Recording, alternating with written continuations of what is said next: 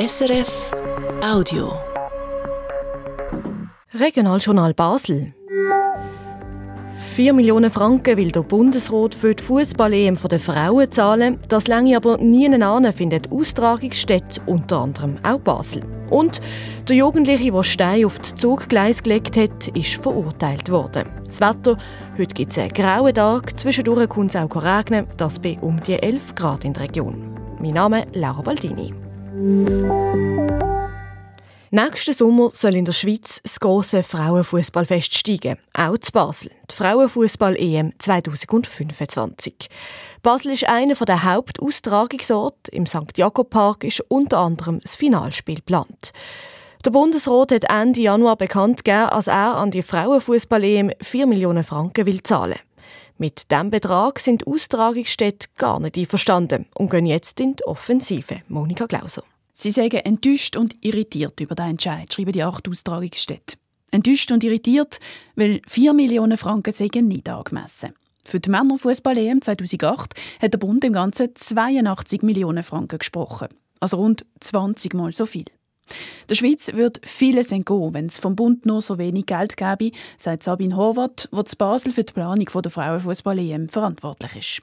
Damit würden wir eine riesige Chance verpassen, auch einen Impuls zu setzen. So ein Grossanlass ist ja dafür da, um eben Entwicklungsschritte zu machen im Bereich von Sportförderung, aber eben auch im Bereich Nachhaltigkeit, aber eben auch im Bereich von der Bekanntheitssteigerung für die Schweiz als Austragungsland von so Grossveranstaltungen.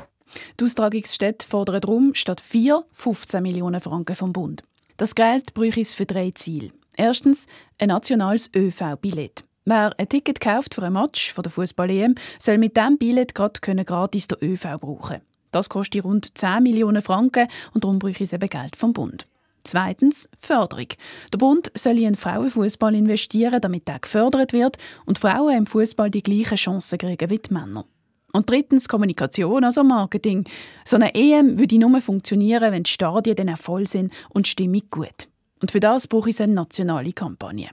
Gibt es also nicht mehr Geld vom Bund, egal, das in Gefahr, sagt Sabine Horvath. Die Abstriche wären offensichtlich, das Kombi-Ticket wäre in Frage gestellt. Damit wird Nachhaltigkeit nicht gewährleistet. Und der ganz große Aspekt von der Förderung von Mädchen Frauensport würde wegfallen in der Dimension, wie man es eigentlich versprochen hat oder angedenkt hat. Und darum könnten auch nicht einfach die einzelnen Städte mehr Geld geben. Es ist ja eben ein nationales Ereignis und man muss ja alles daran setzen, dass das Austragungsland Schweiz da das Konzept hat, das in allen Städten gleich ist. Und es könnte ja nicht sein, dass in einer Stadt das Kombi-Ticket vorhanden ist und in einer anderen Stadt dann nicht. Heute noch sollte der Bundesrat sich äußern zu der Frauenfußball-EM, nicht zu dem Brief von der Austragungsstätte, aber zu einer Motion von einer Ständeratskommission, die das Gleiche fordert. Die Monika Glauser hat berichtet. Ein Jugendlicher hat in der Region mehrere Mal den Zugverkehr gefördert. Diese Woche ist er verurteilt worden, Marlen Sondra. Gefasst hat man den 14-Jährigen in Riechen im letzten Oktober. Und im Auftrag von der Jugendanwaltschaft Basel-Stadt hat man ihn dann festgenommen. Er ist dann auf Deutschland in ein Heim gekommen. Letzten Herbst hat man ihn auf frischer Tat ertappt, sagt Jens Münch, Richter am Amtsgericht Lörrach, wie er Stein auf die Zugschiene gelegt hat. Genau das hat er noch zehn weitere Mal gemacht auf den Zuggleis der S-Bahn in Deutschland, bei Lörrach und in der Schweiz zu riechen. Verletzte hat es keine gegeben, aber der Zug hat nicht immer halten.